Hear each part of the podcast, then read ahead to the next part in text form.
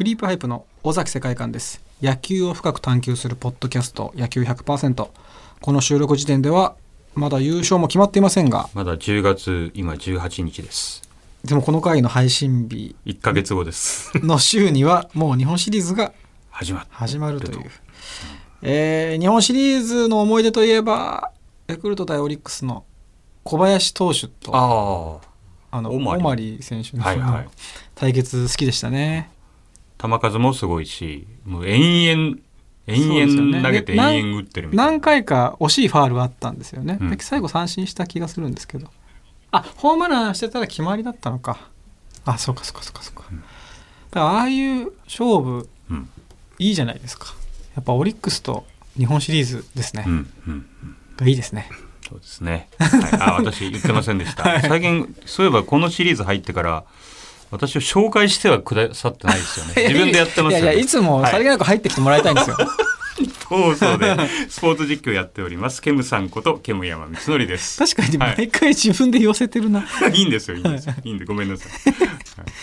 えーどうですか？ケムさんなんか日本シリーズの思い出といえば。僕はえっ、とあれ僕16歳かな。はい。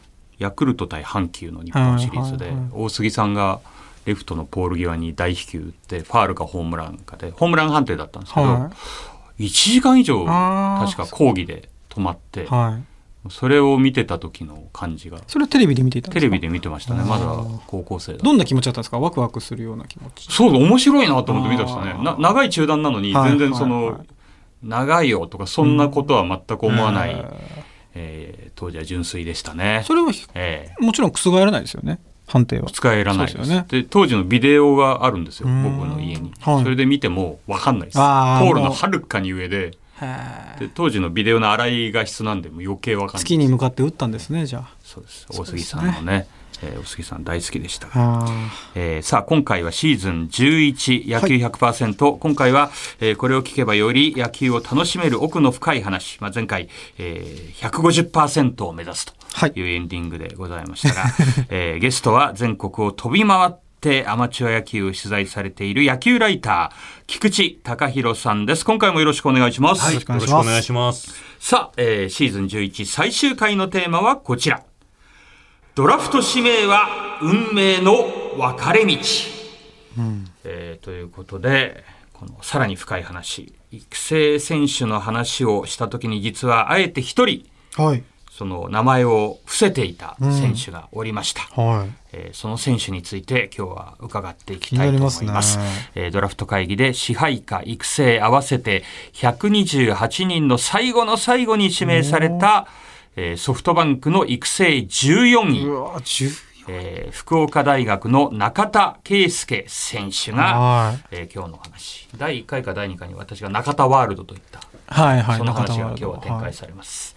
どんな選手なんですか菊池さん？はい。あのーもう一言で言えばですね、はい。もう努力の鬼ですね。ああのー私も未だかつていろんなドラフト候補をし、あのー取材してきましたけれども、まあ彼ほどこう応援したくなる選手っていうのは珍しいと思うんですけれども、はい。まあ、あの、プレイヤーとしてはですね、非常に肩の強い選手。外野手外野の選手なんですけども、まあ、本当その、僕も最初はその、彼のレーザービーム、はい。シートノックでのですね、レーザービーム見て、おこんな肩の強い選手いるんだっていうので、そこから入っていったんですけども、はい。でも、調べたら、まあ、出身高校が福岡大大堀高校という、まあ、あの、福岡県で野球の強い高校なんですよね。で、今年のドラフトでも、あの、DNA で4位指名された三浦銀次投手ですとか、えー、あと、古賀捕手ですね。えっ、と、西武のドラフト3位で指名されたキャッチャーの選手ですとか、それも福岡大大堀の同期の選手なんですけども、あれ、中田なんて選手いたかなと思ってですね、はい。で当時の高校時代の見たらですね、あの、甲子園は出てるんですけども、背番号13番の控え選手だったんですよね。ねで、あの、本人にも話聞いたらですね、あの、もう高校時代はもう本当遠投80メートルで、50メートル走も6秒6だと。はいもうごく標準的な高校球児だったと。で、そこからもう本当短い時間でですね、本当いろんなあの技術を磨いたり、はいバッティングセンター通いまくったりとかして、うんこの技術磨いてって、最終的にその大学では今、遠投120メートルで、うんで50メートル走も6秒1まで、えーすごい縮めてきたと。はちょっと僕もそんだけ成長した選手って見たことがないんですけい。ど。あんまりやっぱ難しいんですか？そのせそうですね。特に遠投が40メートル短期間で伸びるって1.5倍ですから、ちょっと信じられない伸びですよね。でもまあ実際そうやってその、ちょっとずつ努力で積み重ねてって、こうやって育成14位でしたけれども、本当最後の最後でしたけれども、でも彼のその、まあ本当言ってたのがもう自分には才能がないと。うん。センスも才能もないっていうことを言ってたんですけども、でもこんだけで努力できるの才能だろうなっていうぐらいですね、あの、練習できる選手なんですよね。菊池さんが初めて取材をされたのはいつ頃だったんですか？あの、僕自身、もう大学3年生の時に初めて見たんですけど、その時は取材はしてなくてですね、はい。で、試合はずっと見てたんですけども、大学4年になって、まあ、大学選手権が終わった後に初めてインタビューをさせてもらって、そこでいろんなエピソードを教えてもらったんですけれども、なかなかちょっとその本人真顔でね、あの80メートルから120メートルになったとか、突拍子もないことを言うので、はい。こう本当のこと言ってんのかなって最初はうん疑ってた部分もあるんですけども、でも本当あの話聞いてると純朴なうん。好青年で、あ明るよく喋る選手ではないそこまであの饒舌な選手じゃないんですけど結構ぶっ飛んだエピソードなんかもあってですね、はいはいはい。あの彼バッティングセンターでですね、はい。まあ高校時代も週5通って打ち込んでたらしいんですけど、はい。バッティングセンターってやっぱお金かかるじゃないでか。ですすね。でそうお金どうしてたのかって話を聞いた時に本人がそのその福岡のバッティングセンターはあのストラックアウトで、えーパーフェクトを出すと、はコインがたくさんもらえるんだと。へでそのコインで、えーバッティングができるんで、えはい。もうストラックアウトもめちゃくちゃ腕を上げて そこでコインを荒稼ぎして、はいもう金銭的な負担を3分の1まで減らしました。それは割と真顔で言うんです真顔で言うんですよ。で、あまりにもすごいんで、その、福岡のテレビ局が、はいあの、天才少年現るっていうんです。取材に来たとか。そっちで取材来ちゃったんですそうですよね。あの、ストラックアウト嵐みたいな感じでその分やっぱその、バッティング練習につぎ込んで、大学で、高校の時は左打ちだったのをスイッチヒッターに変えて、え今もうじゃあプロにもスイッチヒッターとして入ってきたんですか？そうですね。おー。なんか想像がちょっとしやすくなりましたね。そういうちょっと独特なキャラなんいや、ですね。そうなんですよ。もう、だからもう、等身大と言ったらあれですけども、まあ私なんかもやっぱそのプロ野球選手になりたいなりたいって思い続けて、なれずに、もう40近くになった今も、なんかこ心のどっかでこうドラフト指名あるんじゃないかみたいな、うんうん。こうちょっと期待しちゃう自分もいたりして、はいそういう人間からすると、やっぱ感情移入したくなるうん。選手ですよね。ちょっとこう自分だと思いやすい。いやそうなんですよね。これは俺だっていう。でひょっとして努力の質が違えば彼みたいになれたんじゃないかみたいあー。なちょっと投影したくなる。託してしまうんです、そうなんですよね。じゃあ今回その128人目で中田選手が指名された時はどんな気持ちだったんですか？いやもう声上げちゃいましたね。上げてましたよ。ええはい中継車の中で。竹山さんはもうもちろんそうあ誰一緒にね、あの中継が終わった後も一緒に残って。ねでも知らない選手だっったんいや、もちろん、はい僕なんかはもう全然分かってないだからもう僕も半ばちょっと諦めてた部分があって、でもやっぱ14位ですから、はいもうさすがに選択終了って声が聞こえちゃうのかなって中で中田圭介って来たのでいやーこれはもうなんか人事じゃなく嬉しかったですね。でもその喜びの裏でまた別であの選手はされなかったかっていう選手もいいたんです。かやーもちろんいましたね。あはい、だからこればっかりはもう本当その縁であり運でありうん巡り合わせみたいな部分がすごくあるので。ーそのチームの状況にもよりますもんねそうですね。はい。ああそうか。そんなそうだななんか本当でもされなかった人のが多いわけですもんね、まあ圧倒的に多いですね。指名された人選手よりも、まあー。あスタート地点に立てるかどうかでも全然違うわけですもんね、そこはもう明確に。はい、ただまあ、うん。あくまでもスタート地点なので、まあ、これが最後ではないというかゴールじゃないわけなのでひょっとしたらこうこうやって指名漏れした中でその悔しさバネにしてその、うん。まあ、1年後なり、まあ、大学行った選手だったら4年後なり、うん。えー社会人行った選手だったら2年後3年後。そうやってそれぞれのこの、まあ、ルートでうん。またスタート地点に立つチャンスっていうのはあるので、やめたら終わりですけどそうなんですね。まだ続ける限りはそうですよね。はい、あとあの最近こう悪い見方なんですけどドラマの主題歌があるじゃないですか、でそれでパッて見てあこの人たちやるんだと思って見てる。あ主演の人の事務所だからだなってそういう変な見方をしちゃうんですけど 僕はつい。それドラフトにもそういうのってあるんですか、これはあの否定はできないですよね。はっきり言ってですね、はい。どうしてもやっぱ同じ高校同じ大学から同じチームに進むケースっていうのははい。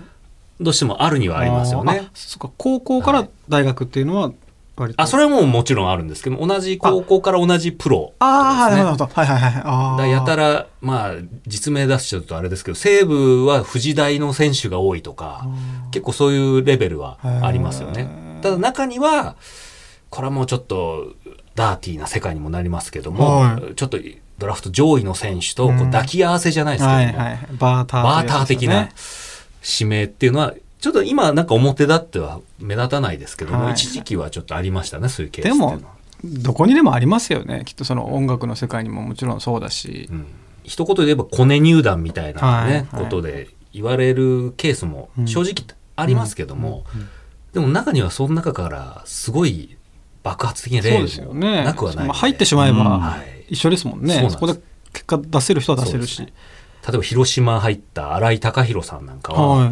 もうスカウトは大反対だったらしいんですよね。もうこんな選手通用するはずがないと。はで、あの、駒沢大学なんですけども、駒沢大学ってカープは結構縁がい。あってですね、うんまあ、野村健次郎さんがいたりだとあか、あと、やっぱ大きかった大下さんっていうね、あの、鬼軍曹がいまして、で、鬼、まあ、大下さんと、まあ、駒沢のラインっていうのがあって、当時、その、駒沢大学の太田監督曰く、あの、新井って選手は、技術は三流だと。でも、体は超一流うなんだと。ん。で、カープのあの猛練習、はい。もう同行した猛練習しても、全然壊れなああ、練習ができると耐えられるっていうそうなんで最終的にその、もう体が技術を凌駕してったというかですね。で、ホームラン王になって、はい2000本も打ってしまうわけですそうですよね。で、入ってしまえば。ファンにも愛されてる選手ですよね。そうなんです、そうなんです。もういまだに覚えてますよ、あの7月7日の新井選手のあの逆転スリーランホームラン、神宮球場七夕の悲劇。ああ、小小川選手がね。あれ打った瞬間のもういまだに思い出せるんですよね。バックスクリーンでこう当たって跳ね返ってきた時のボールの感じとか。いやでもそう聞くと本当にどんな形であろうがまず入って、はい。そのスタート地点に行くっていうことがいかに大きいそそこに立てない人もいるんですね。はないんですか？コネ入社って。いうどうなんだろう。どうなんでしょうね。ただ昔、はいある局、はい。僕留年してアナウンサーになったんですけど、1年目入れずに、でそこの局の人が数年後に僕のと一緒に仕事することがあって、実はあの時は煙山君で決まってたんだけど、えー。そのそういううにゃうにゃの人が入ってきたんで君はそこでダメになったんだよって聞かされたことはあるそんなんで言わなくていいいいですよね。いやまあでも昔の話なんでっあていうことですよね。あだったんだよって言われました。その僕が落ちた曲それなんて言ったんですかケムさんは？そそれに対して。えー、そうだったんですか？明るいな。明るいな。まあその時はもうアナウンサー慣れてたんで、はいはい、言えたってことでももしかしたらそのまま直で言ってたら今がない可能性もありますよね。そうなんですよ。だからどこに企業に入るかとか、はそれによってまた全然変わっちゃうし、これはダメだったから良かったみたいな話ってたくさんあるじゃないそうですね。ありますよね。ケムさんがそういうそういう経緯だったから野球100%があるってことですからね、そうですそうではす、もう来年還暦なんですけど、うん。あの今まで見てると大体あんま良くなかったことがその時は良くなかったことがいいみたいなことってね。結構多いなと思ってて、うん。野球のドラフトの世界もそうなのかもしれない僕が深いですね。本当でもあでも活躍してほしいですね。128番目の指名の選手なのはでい、どこまで望んでいいのかわかんないですけども、でもやっぱり彼が支配下されてまず。一つのハードルですけれども、でそこからね、一軍、そこから一軍の控え、うん。一軍定着、レギュラーってこう、一歩一歩階段登ってったら、やっぱり、まあ私だけじゃなくてはいいろんなこのプロ野球にロマンを抱いてきた人々でうん。やっぱ救われると思うんですよね。喜びはきっと多いですよね。ドラフト1位の選手ってもうやれて当たり前のことがいっぱいあるじゃないですか。まず支配下もされてるし、でも育成の選手だとまずその支配下とかも一つ一つ一つこう階段があってそね。れに登るために喜びが得られるというのはいいことですよね。だから彼にとってはもう今が一番下ですから、プロ野球選手としてですね、スタート地点としても。だからもうあとは上がるしかない。そうですよね。あの新潟だったと思うんですけど、ずっと指名漏れしていて、今年こそっていう選手がいたんですけど、その選手ってさ、どどんな選手だったかな？テレビで見たんですよね。えー指名されたんですか？さたされたかなっていう。あ佐渡島の子ですか？あ、佐渡島。佐渡島の菊池投手っていう。佐渡島初のなるかどうかそその選手そがの選手は指名されましたね。あ、それはあの、今、東院横浜大学あされたんですね。あ、はいよかったよかった。ああ。どこに指名されたんですか？えっ、と、ジャイアンツですね。ジャイアンツの育成のあ育成6位ですね。まあちょっと今年なかなか春とか怪我してて、はい。あのアピールする機会がなかったので、ちょっとどうかな微妙かなと思ってたんですけども、まあ結果的に間に合ったので、菊池大輝投手、はい。はい。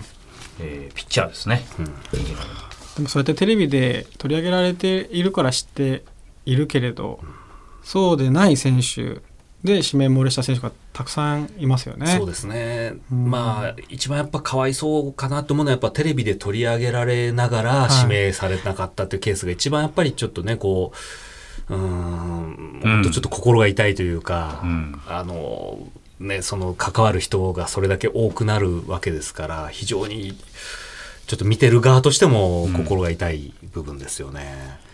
どれぐらいでそのもう一回頑張ろうと思えるんですかね？もう漏れてしまった時って。いやー本当であの中にはやっぱモチベーション保てなくて、はいパフォーマンスが落ちるケースっていうのも往々にしてあるんですけども、はいただ今オリックスで福田選手って一番で、不動の一番ではい。大活躍してますけども、福田周平。福田周平選手ですね。はいはい。ちっちゃい選手ですよね、はい。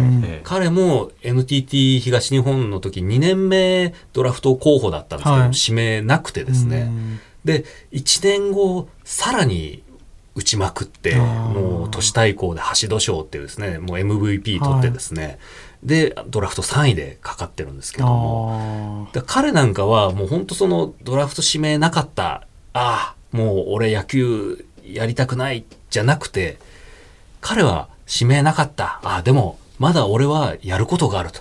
もっと上手くなれる。っていうふうにポジティブに捉えて、で、そこからさらに上手くなって、そしたらもう自然と上手くなったら引き上げられると。あで、そういう形で今オリックスでああいう核弾頭になってるわけですから。ーそういう指名されなかったっていうことはその後のプロ野球人生にとっての大事なこう財産になるかどうかとですよね。結局彼にとっては社会人3年目でプロに入ったってことが一番幸せなはいはことだったかもしれないですよね。い、いや奥が深いですね。そうですねあのトントン拍子で行くよりもかえってうん、ラッキーなのかもしれないですよね。ね。逆にトントン拍子じゃない方が、うんいやー今回は深いな。どうですか？野球100%が。4回目で150%ぐらいまでいきましたか？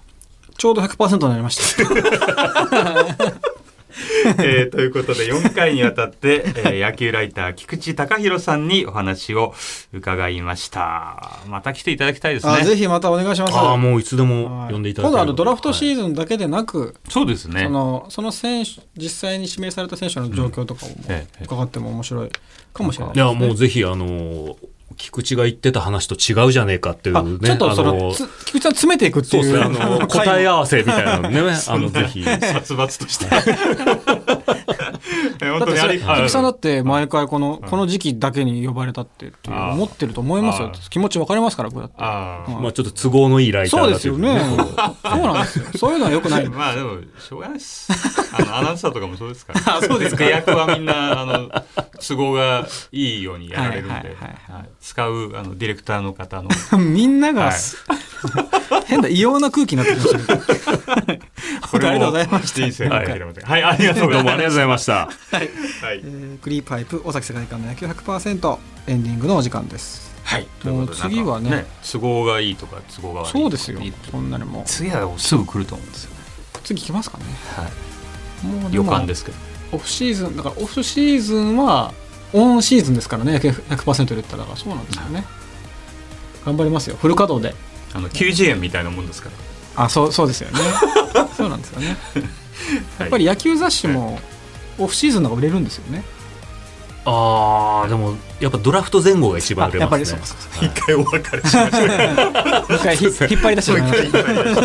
えー、来ました、えーということでクリーパイプ尾崎世界観とえー、ゲストの野球ライター菊池隆弘さんと日本放送煙山光則でした。シーズン12でまたお会いしましょう